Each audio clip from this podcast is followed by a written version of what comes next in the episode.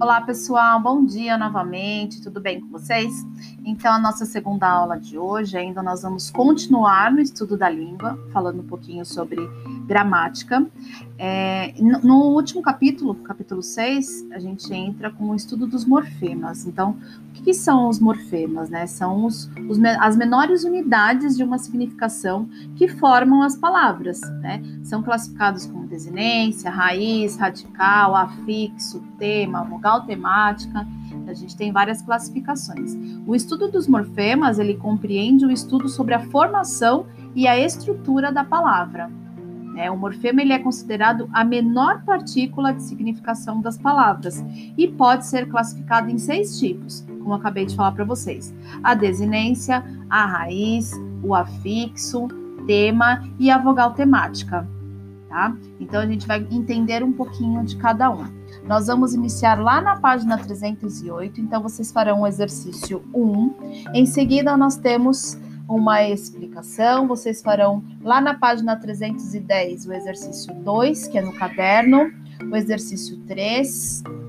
Na página 311 tem a explicação de morfema. Página 312, mais um exercício, 313, mais um exercício e finalizamos na página 314. Na página 314 tem o conceito de morfema, isso que eu acabei de falar para vocês. Aí tem o morfema lexical ou radical, que é a base da palavra, a qual, se, que vão, a qual vão se juntar outros afixos ou outras desinências. O morfema flexional ou a desinência, que é o morfema que decorre das exigências gramaticais da frase, são as formas usadas para marcar o gênero, o número de um substantivo, nós temos a desinência nominal e construir as flexões dos verbos, como número, pessoa, tempo, que seria a desinência verbal.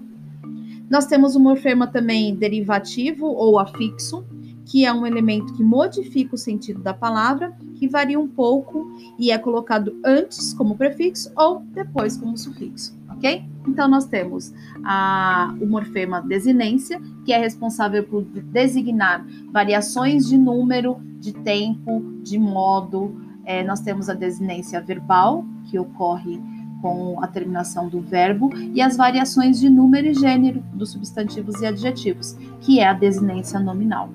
É, nós temos a raiz, como eu já, já falei para vocês algumas vezes, principalmente na aula de espanhol, a raiz é a base para a formação de diversas palavras, pois é ela que contém um núcleo.